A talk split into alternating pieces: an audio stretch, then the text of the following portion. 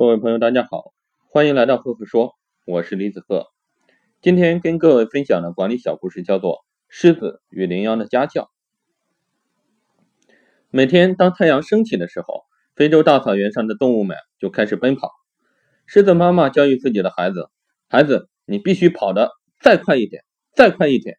你要是跑不过最慢的羚羊，你就会被活活的饿死。”在另外的一个场地上。羚羊妈妈也在教育自己的孩子：“孩子啊，你必须跑得再快一点，再快一点。如果你不能跑得比最快的狮子还要快，那你就肯定会被它们吃掉。”各位听到这里，你会有一个什么样的感受呢？那我在这里给大家分享一下我的管理心得。自然界的情况是一件非常奇妙的事情，强如狮子之强，弱似羚羊之弱，差别可谓不大。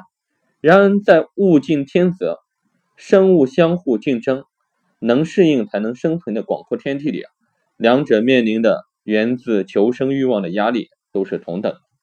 这样的道理对于我们人类来说，何尝不是这样呢？竞争无处不在，无时不有，要么做得更好，要么被淘汰。在新的一天来临的时候，让我们以全身心的爱来迎接新的一天，同时对自己说一声加油。你是最棒的。好了，今天的小故事就分享到这里。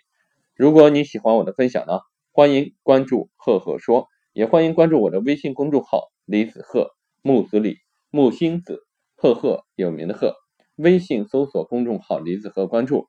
每个周我会在上面跟各位分享一篇原创思考，上面分享的内容和喜马拉雅分享的内容完全不同，相当于一个互补。